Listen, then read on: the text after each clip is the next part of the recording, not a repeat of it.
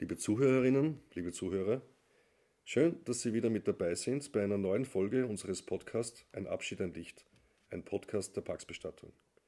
Einmal mehr begrüßen Sie der Martin und der Christoph, Ihre Bestatterfreunde hier in Graz. Und in unserer heutigen Folge, meine Lieben, möchten wir worüber plaudern, Martin? Über die Abholung.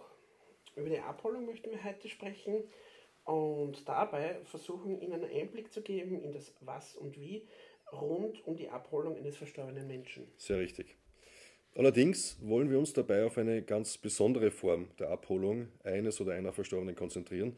Denn, liebe Freunde, ja klar, logischerweise holen wir als Parksbestatter überall dort ab, wo ein Todesfall passiert ist. Mhm, richtig. Ob das jetzt ein Krankenhaus ist, ob das ein Hospiz oder ein Pflegeheim ist, oder beispielsweise natürlich auch der Ort eines Unfallgeschehens. Ja, absolut. Aber die, diejenige Abholsituation, die wirklich am herausforderndsten ist und über welche wir heute sprechen möchten, die ist dann gegeben, wenn ein Mensch in seinem privaten Umfeld verstirbt. Das soll heißen, dass der oder die Verstorbene von Familie und von Freunden umgeben ist und dass eben diese Leute, diese nahestehenden Menschen anwesend sind, da sind, wenn die Abholung zu geschehen hat. Mhm, ja, es sind natürlich für die Angehörigen vor Ort richtig, richtig schwere Momente. Ja, un, un, unbestritten, ja. Und gerade von daher einfach wichtig, ausführlich besprochen zu werden. Weswegen, liebe Zuhörerinnen, liebe Zuhörer, wir uns sehr freuen, dass wir heute unseren Kollegen, den Christian, als, kompetent, als kompetenten Gesprächspartner gewinnen konnten. Denn der Mann, meine Damen und Herren, und so viel darf ich Ihnen verraten, der weiß wirklich, wovon er spricht. In diesem Sinne, herzlich willkommen, lieber Christian. Hallo, schönen guten Tag und danke für die Einladung zum Podcast. Na, Christian, wir danken dir. Ähm, du, der Christoph, hat es ja schon angedeutet. Du weißt, wovon du sprichst. Ich glaube, ähm, alleine schon deswegen, weil du ja seit richtig vielen Jahren als Bestatter tätig bist, oder? Ja, mittlerweile sind es doch schon 13 Jahre, die ich dabei bin und in dieser Zeit, da sind halt schon ein paar Abholungen zusammengekommen. das, das glaube ich da sofort, das kann ich mir gut vorstellen. Du, Christian, ähm, erklär unseren Hörerinnen und Hörern vielleicht gleich mal zu Beginn, wann denn die Abholung eines verstorbenen Menschen tatsächlich stattfindet. Naja, damit wir eine Abholung durchführen dürfen, muss ja zuvor die Totenbeschau erfolgen. Mhm. Dann allerdings, dann ist es soweit und wir dürfen dorthin, wo der oder die Verstorbene sich befindet. Mhm. Gut, das heißt, dann wird losgestartet und dann, wenn ihr schließlich vor Ort seid, wie ist es dann dort? Nun, dass die Angehörigen, also die Familie, die Freunde des Menschen, um den es geht, klarerweise nicht gerade ein, die einfachste Zeit erleben, das ist logisch. Ja, absolut. Und deshalb gilt für uns immer, dass wir mit aller Sensibilität in die Situation reingehen.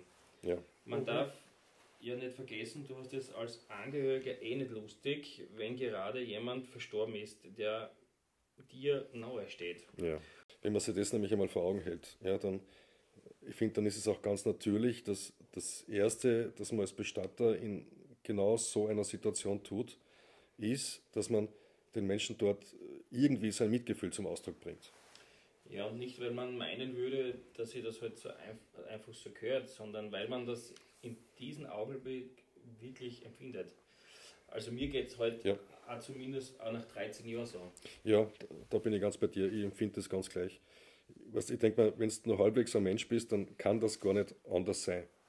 Richtig, und dann, dann versuche ich den Menschen dort ein bisschen eine Struktur zu bringen. Mhm.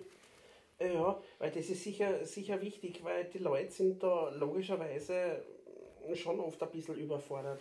Mhm. Absolut nachvollziehbar. Und darum erklären wir noch, bevor wir mit der tatsächlichen, mit dem eigentlichen Abholung beginnen, was dem was denn jetzt noch passiert und was noch geschehen wird. Ja, ja, das ist ganz wichtig, nämlich, weil ich sehe auch immer, dass das den Menschen da vor Ort unheimlich hilft. Wenn sie jemand hinstellt und sich die Zeit nimmt und erklärt, was jetzt als nächstes passieren wird. Das beruhigt, das gibt ein Gefühl von Sicherheit und ich glaube, genau sowas braucht es in so einer Situation. Mhm, ganz sicher sogar. Und da stellt sich ja auch unsere Informationsbroschüre echt als hilfreich heraus. Ja, die haben wir immer dabei. Also mhm. diese Broschüre eben gerade deshalb, weil wir den Angehörigen auch irgendwas Begreifbares im wahrsten Sinne des Wortes geben möchten. Ja, ja, da hat man dann wirklich was in der Hand, nämlich einen richtigen roten Faden. Das ist sehr, sehr bedeutend und eine große Hilfestellung. Mhm. Ähm, du, Christian, nachdem du den Menschen das Mitgefühl ausgesprochen hast, wenn du in diese Situation kommst und nachdem, du es, äh, nachdem es dir gelungen ist, dass du den Menschen ein bisschen Sicherheit vermittelt hast, was passiert dann als nächstes? Dann geht es an die eigentliche Abholung. Also daran, dass wir letztendlich halt das tun, was wir tun müssen. Dass wir den Körper des verstorbenen Menschen in unsere Berge Tragebetten und dann zu guter Letzt zu uns in den Kühlraum der Wachsbestattung überführen. Ja. Wichtig ist mir immer dabei, dass wir eine rote Rose als Respektsbekundung an den Ort niederlegen, wo der oder die Verstorbene äh, gelegen hat. Ja, und auch Entschuldigung. Ja, ja. Und auch, dass wir halt wirklich so viel Zeit nehmen, dass wir uns wirklich so viel Zeit nehmen können und auch dürfen, die wir brauchen. Ja, also das ist, ich finde das sehr, sehr gut. Also das mit dieser roten Rose, Martin, das kann ich dir sagen, weil du mhm. noch nicht dabei warst, ne? dadurch, dass du im Backoffice bist. Das mit der roten Rose, wie der Christian das beschreibt, das ist wirklich ein, eine unheimlich schöne Geste. Die, das sieht man dann den Leuten auch sehr, sehr viel bedeutet. Ich finde, da mhm. geht es darum, Respekt zu zeigen. Das ist eine unheimlich gute Geste. Und mhm. das Zweite, was der Christian sagt, ähm, sich die Zeit nehmen, naja, das Stressen und Hudeln ist da völlig unangebracht.